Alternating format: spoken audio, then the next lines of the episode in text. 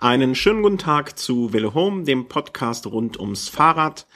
Ähm, viele erwarten heute vielleicht eine neue volle Folge Velo Snack. Ähm, da muss ich euch leider enttäuschen. Der Grund ist äh, so einfach wie auch traurig. Äh, Markus ist krank. Seine Stimme ist weg und ähm, gerade beim Podcasten ist das nun wirklich das Schlimmste, was passieren kann. Wenn er nicht gucken kann oder nicht hören kann, das ist in Ordnung, aber nicht reden ist äh, ganz blöd.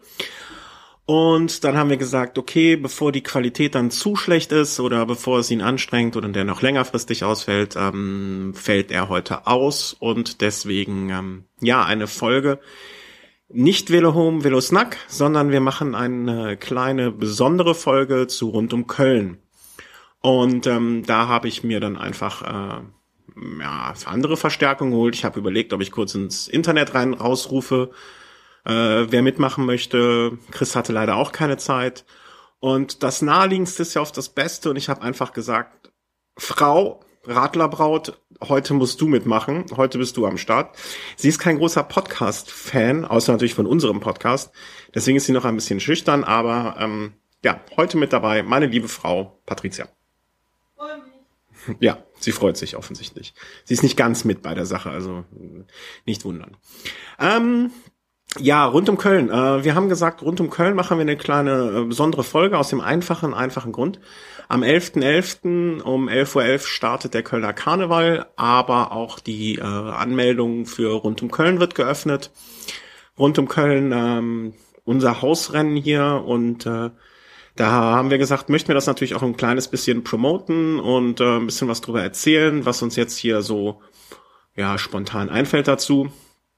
Und ähm, da habe ich gedacht, ich ziehe es so ein bisschen äh, von meiner persönlichen Biografie auf, wie ich zu Rund um Köln gekommen bin, ähm, Rund um Köln, was das hier immer für mich bedeutet hat. Und versuche das mal so ganz, ganz kurz zusammenzufassen und noch ein bisschen was über das Rennen selber zu erzählen und äh, dass ihr zumindestens vielleicht ein bisschen was über Rund um Köln erfahrt und vielleicht auch mehr Lust bekommt, dort im nächsten Jahr zu starten. Ähm, ein bisschen wird es noch zum Termin-Hickhack geben, äh, der immer hier in Köln ganz groß ist. Und ähm, ja, also erstmal zu meiner eigenen rund um Köln-Geschichte. Äh, ich habe mir damals 2005, 2006 ja, genau. ja äh, ein Rennrad gekauft und habe einfach äh, entschlossen, okay, ich möchte jetzt Rennrad fahren und ähm, habe dies ziemlich genau zum Karneval gemacht damals, was bedeutet, dass ich noch sieben Wochen, acht Wochen Zeit hatte, für rund um Köln mich vorzubereiten und das erste Mal beim Radrennen zu starten. Und äh, das hat dann auch ganz flott geklappt. Bin direkt bei rund um Köln gestartet, auf der kleinen Runde. Die kleine Runde startete damals noch in Leverkusen. Ähm, das bedeutete morgens erst mit dem Rad nach Leverkusen fahren, dort an den Start und dann 70 Kilometer durchs Bergische Land. Ich hatte beim ersten Mal einen, so um den 32er Schnitt eine Menge Spaß und habe dann so für mich entschieden, okay, der Radsport ist etwas, was ich weiter betreiben möchte. Das war für mich so eine Art Testballon. Ähm, war dann vom Radsportfieber infiziert und bin im gleichen Jahr dann noch äh, ein paar Wochen später direkt beim Henninger Turm gestartet, bei den Cyclassics, beim Schwarzwald Grand Prix in Triberg und auch ein paar Runden bei äh, Rad am Ring gefahren und naja, nun ja, also es äh, ist dabei geblieben und ich bin eigentlich seit diesem ersten Jahr jedes Jahr gestartet mit einer Ausnahme ähm, wo ich einfach keine Zeit hatte, glaube ich. Das war so 2006, 2007, 2007 ein Jahr, wo ich einfach mal nicht gestartet bin. Aber ansonsten jedes Jahr dabei, bin dann auch relativ schnell im zweiten Jahr schon auf die längere Strecke gewechselt. Ähm, zur Einordnung, es gibt in Köln immer eine Strecke, die etwa so um die 60, 70 Kilometer lang ist und eine Strecke, die sich immer so um die 120 Kilometer ja, orientiert. Ähm, es hat dann auch den Wechsel gegeben, ich glaube im Jahre 2009 oder 10, dass man den Start verlegt hat äh, vom dem Leverkusener Standort rund, das ging da in diesem Bayerpark, wo das ähm, äh, Fußballstadion noch ist, hat man den äh, Start dann an hier nach Köln in die Innenstadt verlegt, also zu dem neuen Rheinauhafen, dieses neue Wohngebiet am Rhein, reich. Microsoft sitzt da und äh, so Fußballstars wohnen da. Und äh, am Rheinauhafen gibt's jetzt dieses Radsportfest und äh, seit ein paar Jahren ist dann dort der Start. Ähm, rund um Köln gibt's eigentlich seit 1908. Das heißt, im Jahr 2008 wollten wir natürlich auch groß das 100-jährige Fest feiern, äh, was damals, vielleicht können sich manche noch erinnern oder sich an die Bilder erinnern, ähm, in den Schnee gefallen ist.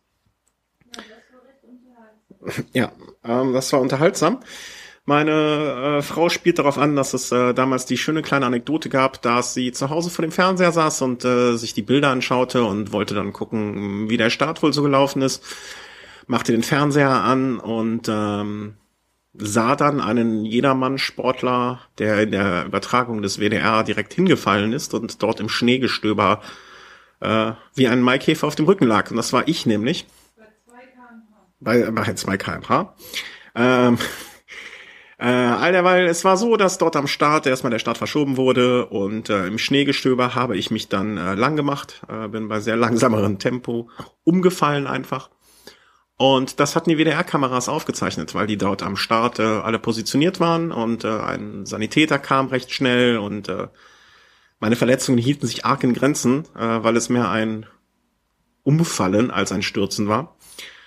Äh, und so gelang ich dann zu zweifelhafter Popularität. Äh, diverse Menschen äh, erkannten mich, rief mich an. Unser damaliger Nachbar sah die Übertragung und musste hinterher fast eingeliefert werden mit Zweichfelldurchbruch vor Lachen. Ja, so war es dann. Ich rief dann aus der Halle zu Hause an und meine Frau lachte sich auch schon am Telefon kaputt. 2008 fiel also in den Schnee. Äh, 2009 hatten wir, glaube ich, ganz gutes Wetter, wenn ich mich so recht entsinne. Ähm, die Jahre 2010 und 2011, glaube ich, oder 2011 und 2012 äh, bin ich dann für den ähm, ja doch schon etwas bekannteren Enrico Morx in seinem Team gefahren. Ähm, da hatten wir die Katrin, die wir versucht haben in die Top Ten zu bringen. Im ersten Jahr bei schönem Wetter hat's mich geschmissen mal wieder.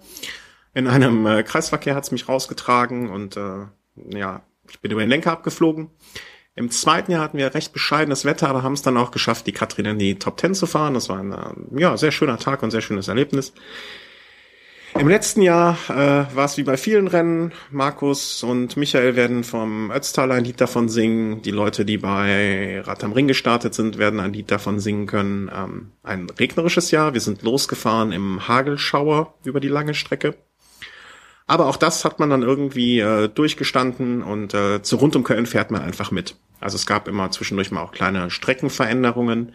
Der Streckenbauer, wie nennt man es beim Radfahrt? Strecken Streckenbeauftragte Werner Schneider, ein äh, sehr interessanter, netter älterer Herr, mit dem man auch mal sehr lange sich über die Eigenschaften des Bergischen Lands unterhalten kann, wenn man ihn auf einer Runde trifft und der mir viele, viele lustige Anekdötchen schon dort erzählt hat. Ähm, sucht sich da auch immer ein bisschen was Neues aus, aber das Grundgerüst steht. Äh, eine Runde mit der berühmtischen, äh, berühmten Teil in Bergisch Gladbach Sand. Äh, sehr, sehr steiles Stück mit nur vielleicht 500, 600 Metern, was es aber durchaus in sich haben kann, äh, was man auf der kleinen Runde einmal durchfährt, auf der großen Runde zweimal. Das berühmte Stück hoch zum Bensberger Schloss, Schlosshotel Bensberg, äh, Kopfsteinpflaster, ähm, bei Regen keine große Freude. Wenn man von den 100 Kilometer Fahrern, äh, von der längeren Strecke 120, 130 Kilometer Fahrern ähm, dort ankommt und das Pech hat, auf die kurze Runde beziehungsweise die Fahrer der kurzen Runde mit ähm, nicht ganz so hoher Geschwindigkeit zu stoßen, kann es aber sein, dass man im Stau endet. Auch immer ein bisschen unerfreulich. Ähm, aber von dort aus geht es dann eigentlich direkt durch den Refrater Forst zurück nach Köln und dann ist das Ziel auch wie der Start genau ähm, wieder ähm, in diesem Hafengebiet. Äh, wer möchte, ich kann auch gerne mal ähm, das Streckenprofil vom letzten Jahr bei Strava äh, und das werde ich einfach mal unter die Folge setzen. Wer sich vielleicht überlegt, dort zu starten, sich nicht ganz sicher ist und äh, sich das mal anschauen möchte. Ähm, grundsätzlich von der Schwere des Rennens, äh, das ist eigentlich für jeden, der einigermaßen trainiert ist, machbar. Und die kleine Runde definitiv. Die große Runde stößt, der wird uns jetzt auch nicht an unsere Grenzen stößen, stoßen. Denke ich mal, die Leute, die diesen Podcast hören, sind da trainiert genug für. Ähm, und ja, der Termin. Ne? Der Termin ist also immer wieder Grund zu Spekulationen. Im kommenden Jahr wird es am 21. April sein. Das ist wieder der Ostermontag. Der Ostermontag. Ähm, Im letzten Jahr hatte man es geschafft, den Termin auf Pfingsten zu legen. Da war es der Pfingstmontag. Und ähm, dieses äh, Hin und Her mit dem Termin. Also Arthur Tabat, der Veranstalter, die langjährige gute Seele des Rennens, ähm, er bemüht sich schon seit Jahren, den Termin von Ostermontag ein wenig nach hinten zu verlegen. Grund ist schlicht und einfach die Wetterunsicherheit. Also wir haben es jetzt oft genug erlebt, von dem einen Schnee haben wir abgesehen, dass es kalt war, dass es nass war. Und ähm, der Termin zu einem späteren Zeitpunkt wäre natürlich für viele ähm, etwas, das noch einen größeren Anreiz äh, liefern würde. Ich muss auch sagen, dass ich den Termin im letzten Jahr aufgrund einer ganz anderen Sache deutlich gelungener fand. In den Jahren davor hatte man so den Eindruck, dass es dadurch, dass es auch das erste Rennen des German Cycling Cups war, mm, ein bisschen ruppiger zuging. Es war das erste Mal, dass die Leute auf die Straße kamen, richtig zu einem Rennen. Es war das erste Mal, dass man sich in dieser Wertung positionieren konnte. Und ähm, es wirkte so ein bisschen so, dass äh, ja die Büffelherde auf ihr erstes Rennen losgelassen wird. Und im letzten Jahr war es für mich jedenfalls äh, vom Eindruck her entspannter und es ging nicht ganz so hektisch auch im Rennen zu, mag auch an den schlechteren Wetterbedingungen liegen, aber mir sagte dieser Termin, vielleicht bilde ich mir das auch ein mit dem German Cycling Cup, aber mir sagte dieser spätere Termin auch deutlich mehr zu. Und ähm, Arthur Tabat hat sich dieses Jahr, wurde er wohl mehr oder minder, ich will nicht sagen gedrängt, aber es äh, ergab sich wohl eher so, dass der Ostermontag wieder der Termin ist.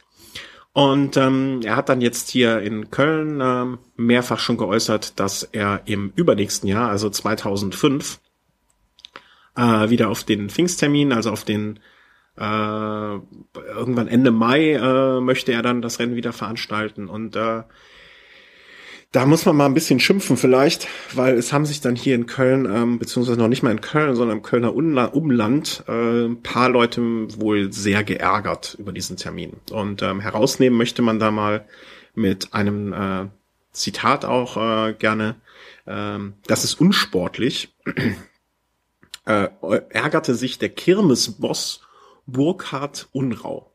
Also, dass ein Kirmesboss sich über Unsportlichkeit äh, äußert, finde ich jetzt schon mal sehr bemerkenswert. Und er sieht seine Pfingstkirmes im Jahr 2016 und 2018 in Gefahr. Also inwieweit jetzt eine Kirmes irgendwo im Niemandsland vom Bergischen Land ähm, ein Problem bekommt, weil ein Radrennen dort dazu führt, dass diese Strecke vielleicht mal so zwei bis drei Stunden äh, irgendwie zu einer Sperrung führt, dass also nicht jeder zu seiner Kirmes am äh, Montagmorgen kommen kann, will sich mir zwar erklären, aber ähm, eigentlich halte ich das auch für ganz großen Blödsinn. Der Herr Unrau soll selber mitfahren. Ja, es wäre vielleicht eine Idee, aber ich halte es für unwahrscheinlich.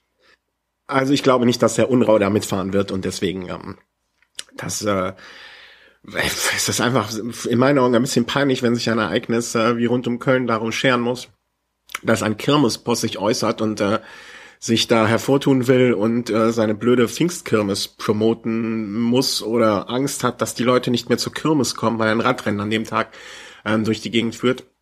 Vor allen Dingen, da es ähm, angeblich auch noch nicht mal so direkt daran vorbeiführt. Ähm, dass es unsportlich kann vielleicht noch zumindestens äh, sich jemand ähm, äußern in der Hinsicht, ähm, der selber ein Sportereignis zu dem Zeitpunkt hat und ähm, es gibt einen schönen auch Radsportverein namens äh, Refrat. Ich glaube, Staubwolke Refrat heißt der Radverein. Und es gibt dann aber auch noch den TV Turnverein Refrat. Und ähm, die veranstalten irgendwann so um diesen Termin herum am Muttertag oder irgendwie den äh, berühmten über die Landesgrenzen hinaus bekannten Kirschblütenlauf. Ähm, jeder, der sich jetzt wundert, dass er davon noch nie gehört hat, ähm, da müsst ihr mal ganz äh, genau hinhören und hingucken. Ähm, der findet immer am dritten Sonntag im Mai statt und äh, dieser Lauf würde dann auch gegebenenfalls mit dem Termin kollidieren. Und da ist jetzt dieser Herr äh, Baumhof vom TV Refrat äh, gar nicht begeistert davon, dass gegebenenfalls das da zu Kollisionen kommen würde. Und ähm, nun ja, er hat sich da auch negativ geäußert und äh, das wäre ein fester Termin von ihnen und äh, hat jetzt schon an die äh, Koordinatoren der Stadt appelliert und äh, eine über Jahre gewachsene Veranstaltung müsse geschützt werden und äh, das würde überhaupt nicht gehen und dann werden gegebenenfalls Leute, die sonst beim Radrennen äh, mitfahren, würden dann nicht mehr beim Kirschblütenlauf starten und hin und her.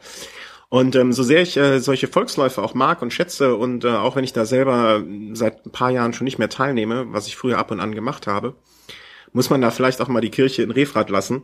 Ähm, ich habe mal geschaut auf der Homepage des Kirschblütenlaufs, den ich auch gerne mit reinsetze. Mit meinen damaligen Bestzeiten wäre ich da unter den Top 200 gelandet. Ähm, und damit möchte ich jetzt nicht sagen, dass ich ein begnadeter Läufer bin.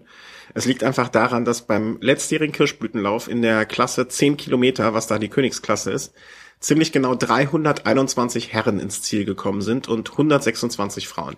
Also es ist jetzt ein Rennen, was äh, irgendwie unter 500 Leute dort zwar hinlockt, was ja eine Menge ist für so einen kleinen Verein und für so einen kleinen Lauf, aber ähm, naja, ob, ob man deswegen jetzt ein Radrennen, äh, was noch nicht mal wirklich diese Strecke überhaupt wirklich treffen würde, absagen muss oder woanders hinführen soll, ähm, das ist mir dann doch ein Rätsel und äh, naja, ich glaube, da lehnen sich ein paar Herren etwas weit aus dem Fenster, wollen vielleicht auch ihre Veranstaltung ein bisschen promoten.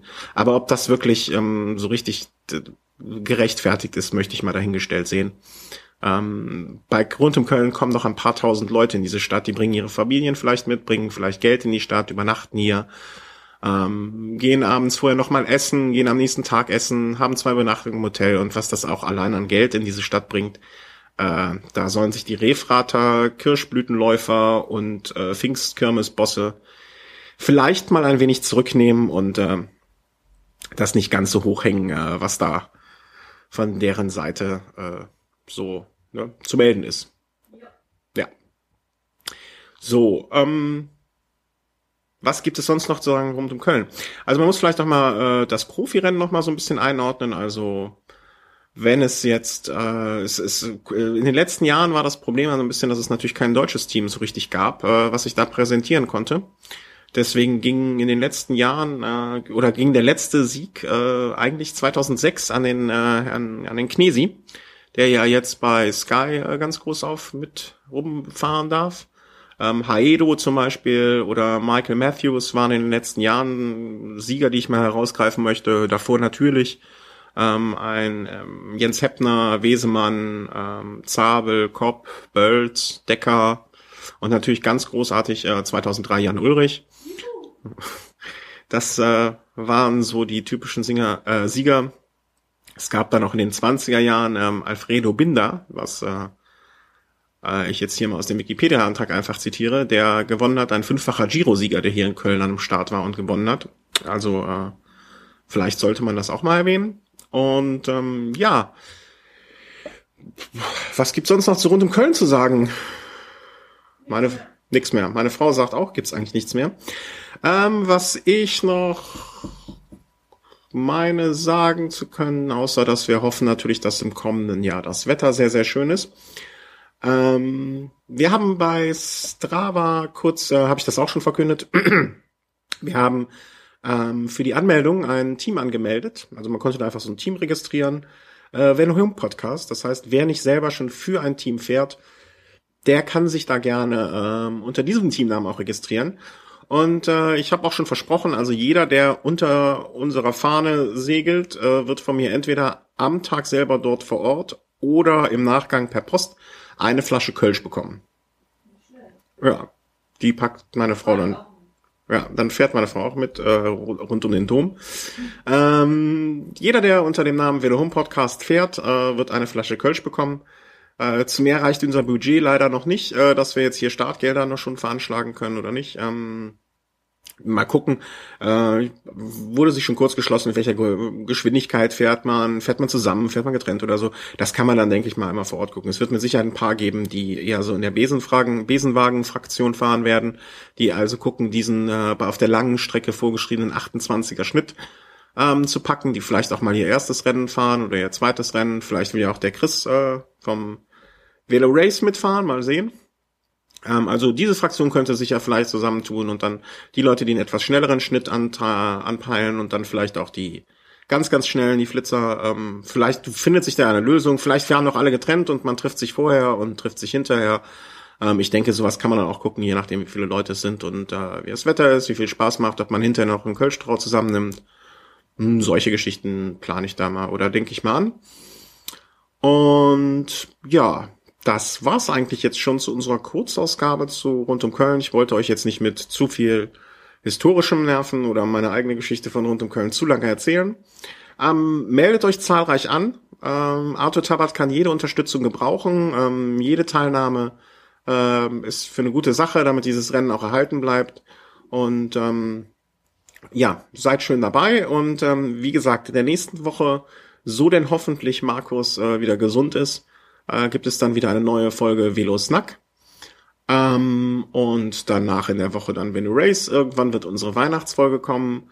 Und äh, am meisten drückt natürlich dem Markus äh, die Daumen, dass er wieder gesund ist, meine Frau, weil sonst muss sie sich nächste Woche mit mir zum Thema Fahrradreinigung, was geht, was geht nicht, äh, eine Folge antun. Und äh, naja, das wollen wir wirklich alle nicht. Also, vielen Dank, äh, möchte ich sagen und Danke fürs Zuhören. Tschüss. Tschüss.